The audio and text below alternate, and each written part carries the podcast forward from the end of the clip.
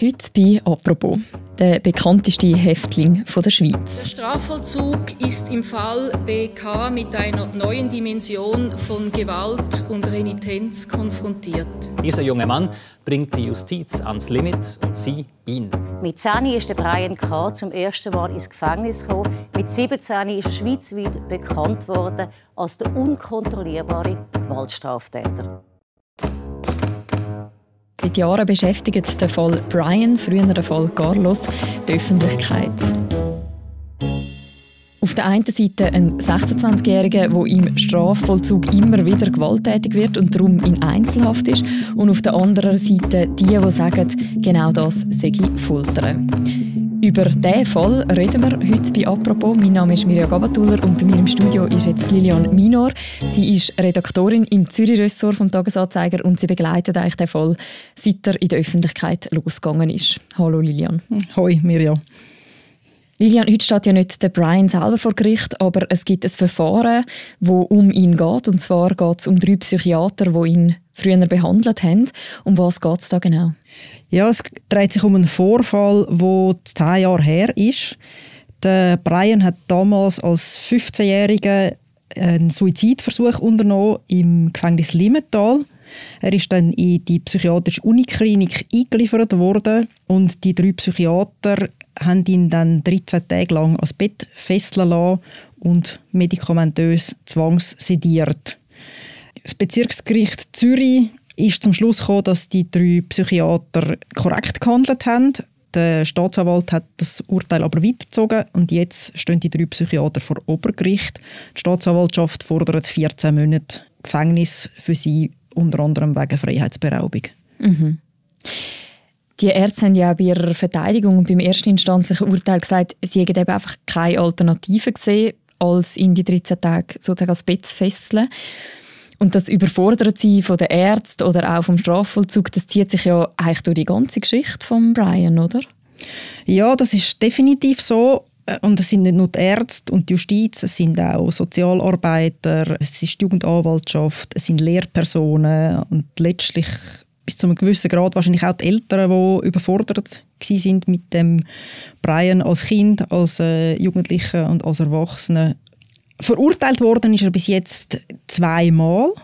Das eine ist eine Jugendstrafe, das andere ist eine Strafe, wo er in einen Streit geraten ist mit einem Bekannten und ähm, den Kiefer gebrochen hat. Das sind zwei Urteile wegen äh, ersuchter vorsätzlicher Körperverletzung. Also eigentlich nicht leichte Delikt, aber auch nicht sehr schwere Delikt, sondern Delikt, wo ja täglich vorkommen eigentlich. Ähm, Im Moment sitzt er in Haft wegen einem Vorfall, der sich im Gefängnis ereignet hat. Da gibt es aber noch kein rechtskräftiges Urteil. Und dort kommen halt ganz viele kleine Delikte noch dazu, wie Beleidigung, äh, Sachbeschädigung. Das Hauptdelikt ist aber auch dort eine versuchte vorsätzliche Körperverletzung. Du hast vorher angedeutet, dass eigentlich schon seit der Kindheit von Brian so eine gewisse Überforderung da ist, zum Beispiel auch schon bei Lehrpersonen. Vielleicht kannst du uns nochmal das ein bisschen vor Augen führen, also in was für einem Umfeld wächst er denn auf? Ja, das ist jetzt im Nachhinein schwer zu sagen, weil das gibt widersprüchliche Angaben ähm, über das, was passiert ist in seiner Kindheit. Was sicher ist, er ist so ein in zwei Welten aufgewachsen. Auf der einen Seite der Vater, der Schweizer ist, ein Architekt mit eigenem Büro, äh, so ein äh, vom Typ her ein Freigeist, wo seinem Sohn auch sehr viel zutraut hat. Auf der anderen Seite die Mutter, die aus Kamerun stammt, wo der Brian sehr streng hat erziehen Ein Afrikakenner hat mir immer gesagt, streng heißt in dem Sinn, das ist zwar liebevoll, aber man lässt das Kind sehr wenig äh, selber experimentieren und es kann auch mal ähm, Körperstrafe geben, also eine Ohrfeige geben, wenn das Kind nicht spurt. Und der Brian war in den ersten drei Lebensjahren in Paris mit der Mutter in der afrikanischen Großfamilie, ist erst nachher auf Zürich gekommen und ähm, die zwei Welten, das hat seine Kindheit sicher nicht einfacher gemacht, weil er wäre ein Kind gewesen, das extrem Linie gebraucht hat und die hat es natürlich in dem Sinn so nicht gegeben. Mhm. Und wann wird er dann das erste Mal so als auffälliger wahrgenommen? Das war im ersten Kindergarten, wobei auch dort unklar ist, was vorgefallen ist. Die einen sagen, er hätte Mühe mit den anderen Kindern, er hätte sie geschlagen. Die anderen sagen, er sei selber gemobbt worden. Sicher ist, was sich dort auch schon zeigt und was sich auch durchzieht, ist, der Brian hat Mühe in Gruppen von Gleichaltrigen, sich einzusortieren. Das mhm. ist eines von seinen grossen Problemen. Wir machen einen kleinen Sprung vorwärts in sein Teenageralter und zwar kommt irgendwann der Moment, wo der Fall von ihm plötzlich auch ein Fall von der Öffentlichkeit wird. Was ist damals passiert? Ja, genau, das ist im August 2013 gewesen. Da hat SRF einen Film ausgestrahlt über den Jugendanwalt Hans-Uli Gürber, wo damals für den Brian zuständig war. Um diesen 17-Jährigen geht es. Nennen wir ihn Carlos. Mit neun verübte er seine erste Straftat, eine Sachbeschädigung. Es folgten viele weitere Delikte wie Raub, Gewalt, Drohung, Waffenbesitz, Drogenkonsum, um nur einige zu nennen. Hans-Woli Gürber hat ein Sondersetting aufgezogen für den Brian, wo er eine, spezielle Behandlung bekommen hat, weil er eben im Heim nicht tragbar war. Bei Shemsi Begiri, dem zehnfachen Weltmeister im Thai-Boxen, darf Carlos mit dem Segen des Jugendanwaltes trainieren. Dass der 17-Jährige durch Und wirklich in einer breiten Öffentlichkeit bekannt worden ist dann zwei Tage später, wo der Blick aus dem Skandal Schlagzeilen gemacht hat unter dem Titel Sozialwahn Ausrufezeichen. Und da werde ein junger Mann verhätschelt statt äh, gestraft. Mhm. Und wie ist die Reaktion in der Öffentlichkeit? Also welches Bild von Brian oder eben damals von Carlos wird da geprägt?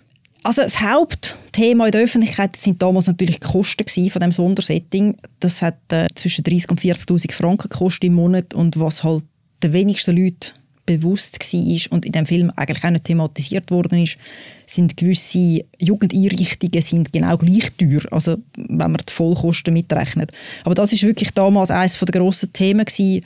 Das andere ist, grosse Thema war, dass er Thai-Boxen hat dürfen. Und man gesagt hat, das kann ja nicht sein, dass einer, der eh schon ein Gewaltproblem hat, kann Thai-Boxen. Und dann ist natürlich der Name Carlos gewesen, zusammen mit seiner doch erkennbaren afrikanischen Herkunft, wo eine Rolle gespielt hat.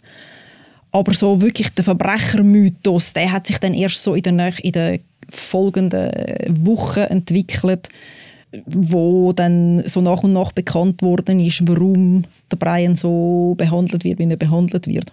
Das ist ja jetzt ungefähr zehn Jahre her. Wie hat sich denn das Bild seither verändert? Also am Anfang ist es sehr stark in äh, Richtung Monster bauen gegangen, sage ich jetzt mal, mhm. überspitzt, also überspitzt formuliert natürlich. Es sind auch gezielt von gewissen Leuten Indiskretionen gestreut worden.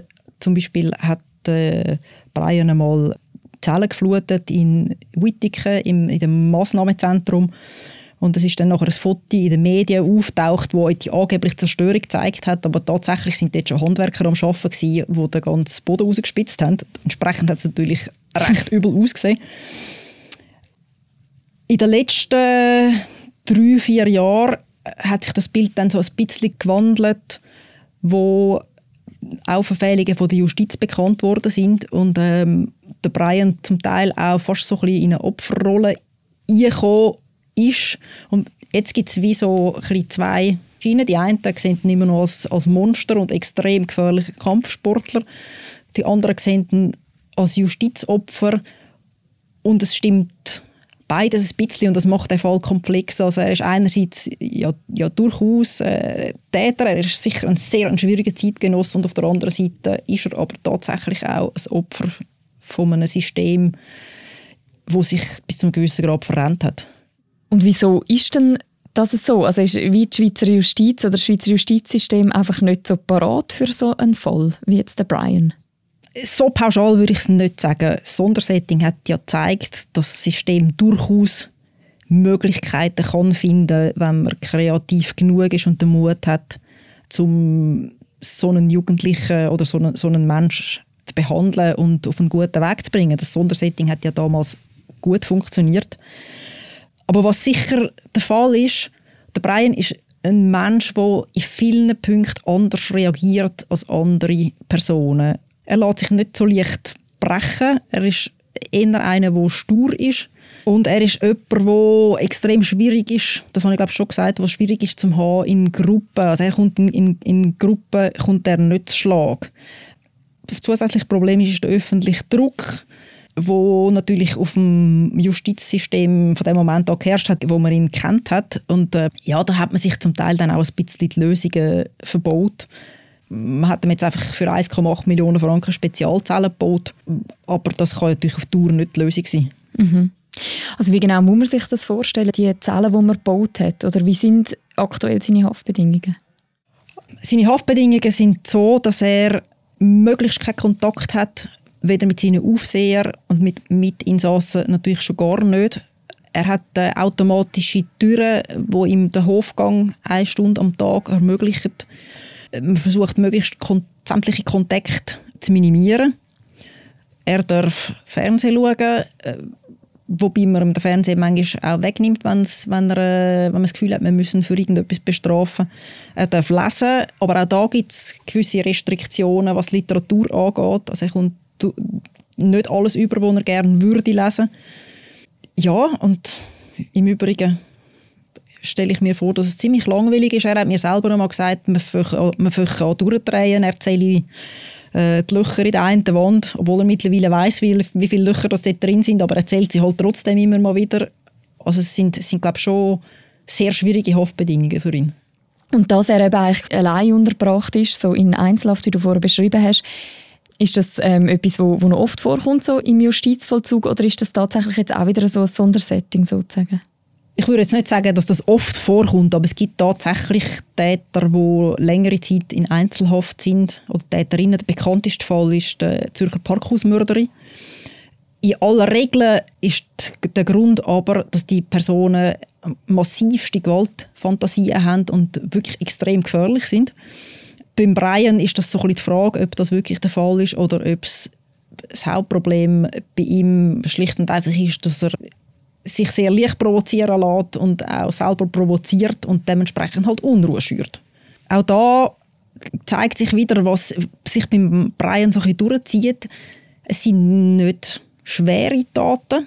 Er ist kein massiver Gewaltverbrecher, er ist auch kein Mörder, aber was ungewöhnlich ist, ist bei ihm einfach die, die Intensität, das Ausmaß von diesen Delikten, die im Grundsatz höchstens mittelschwer sind, aber es ist einfach extrem viel. Mhm. Seine Unterbringung in Einzelhaft ist ja unter anderem auch vom UNO-Sonderberichterstatter Nils Melzer kritisiert worden das Jahr. Es sei Foltern. Auf was genau haben sich die Vorwürfe bezogen? Das hat sich darauf bezogen, dass der Brian seit mehr als drei Jahren in Einzelhaft ist. Er ist 23 Stunden, äh, sieben Tage ähm, in der Zelle. Er kann keiner Arbeit nachgehen. Zeitweise hat es auch keinen Hofgang gegeben. Also zeitweise war er auch 24 Stunden eingeschlossen. Gewesen. Seine medizinische Versorgung passiert durch Klappen in den Zellentüren. Also es gibt geht kein Arzt zu ihm rein, obwohl er ähm, mittlerweile gesundheitlich schlecht Weg ist. Und er wird betreut von Aufsehern, wo ihn ähm, einer Straftat beschuldigen. Und ähm, gegen die Aufseher wird auch ermittelt, weil sie sollen den Brian zu hart angefasst haben. Und das alles sind sehr schwierige Situationen. Und grundsätzlich sagt halt UNO, ähm, Einzelhaft darf wirklich nur in Ausnahmefällen und nur möglichst kurz angewendet werden, weil einfach die psychischen Auswirkungen und infolgedessen auch die physischen Auswirkungen extrem stark sind. Und es haben ja die zuständigen Behörden jetzt aber auch auf das reagiert. Was sagen denn Sie oder wie, wie rechtfertigen Sie die Einzelhaft? Ja, sie sagen im Grunde noch das Gleiche wie immer. Sie sagen einfach, es hätte keine andere Wahl. Es, es sei zu viel vorgefallen. Und mit dieser Spezialzelle haben wir ja jetzt versucht, die Situation zu entschärfen. Im Grundsatz ist ja eigentlich unser Strafvollzug auf Resozialisierung ausgerichtet, also dass man versucht, Täterinnen und Täter irgendwann wieder in die Gesellschaft einzugliedern. Wie ist jetzt das beim Brian? Hat man da das sozusagen aufgegeben oder welche Rolle spielt der Gedanke noch? Das ist tatsächlich ein riesiges Problem, das du da ansprichst. Das Obergericht hat äh, Brian im Sommer zu sechs Jahren und vier Monaten verurteilt, hat aber von einer Verwahrung abgesehen. Das Urteil ist wie gesagt noch nicht rechtskräftig, aber wenn das Bestand hat, und das wird es meiner Einschätzung noch wahrscheinlich haben, wenn das Bestand hat, dann kommt der Brian in gut drei Jahren raus. Und ähm, da wird sich der Justizvollzug jetzt schon dann früher oder später müssen etwas überlegen, was man macht mit ihm. Also da wird man irgendwann nicht um eine Sonderbehandlung herumkommen, weil so wie er jetzt untergebracht ist, das ist sicher nicht förderlich für eine Resozialisierung. Also man wird früher oder später mit ihm wieder müssen auf irgendeine Art schaffen, dass man direkt Kontakt hat mit ihm. Im Moment hat man ja den Eindruck, irgendwie die Fronten sind recht verhärtet. Also irgendwie man hat auf der einen Seite den Justizvollzug und eben die psychiatrische Behandlung und so weiter. Dort hat es Grenzübertritte gegeben, die jetzt eben zum Beispiel auch heute nochmal Thema sind vor Gericht. Auf der anderen Seite hat man eben den Brian, der immer wieder, du hast es gesagt, wiederholt gewalttätig geworden ist, auch im Strafvollzug. Siehst du da irgendwie einen Ausweg, wie man aus dieser Spirale könnte rauskommen Ja, das ist ganz schwierig. Das Problem ist im Moment wahrscheinlich ein bisschen, also jedenfalls aus meiner Sicht, das System im Brian die Lösung sieht. Das heißt, man verlangt von ihm, dass er den ersten Schritt macht. Gleichzeitig sagt das System aber, äh, der Brian hat eine schwere psychische Störung, die allerdings nicht diagnostiziert ist, weil er sich nicht untersuchen lässt. Aber wenn das stimmt, dann nachher ist es fraglich, ob die Lösung wirklich von ihm auskommen kann oder ob nicht die Lösung muss von der anderen Seite herkommen, dass indem man versucht, sein Vertrauen wieder zu gewinnen, indem man versucht, wie ich schon gesagt habe, eine, eine Lösung zu finden ähm, für ihn, wo er sich auch auftun kann. Aber das, für das sind Fachleute da. Oder? Und das ist, ist äh, auch nochmal ein Punkt, äh, wo ich in dieser Brian-Geschichte noch wichtig finde, zu sagen, wir haben auf der einen Seite eine Privatperson, wo sicher extrem schwierig ist, aber wir haben auf der anderen Seite ein System von Fachleuten, wo offensichtlich überfordert ist, wo sich zu Übergriff hinreissen lässt. Und das finde ich halt schon ist etwas, was man immer muss im, im Hinterkopf behalten muss. Es ist auf der einen Seite wirklich ein System da und von dem System, finde ich, muss man können verlangen, dass es korrekt mit der Person umgeht, auch wenn sie extrem schwierig und unmöglich ist. Jetzt danke vielmals, Linian, für das Gespräch. Danke auch. Das war eine weitere Folge von «Apropos», dem täglichen Podcast vom «Tagesanzeiger» und der Redaktion Tamedia. Im Beschreib zu dieser Episode verlinke ich auch noch den Artikel von der Lilian Minor, wo sie auch den Vater und die Familie von Brian porträtiert. Und die nächste Folge von unserem Podcast, gibt es morgen wieder. Bis dann, macht's gut. Ciao miteinander.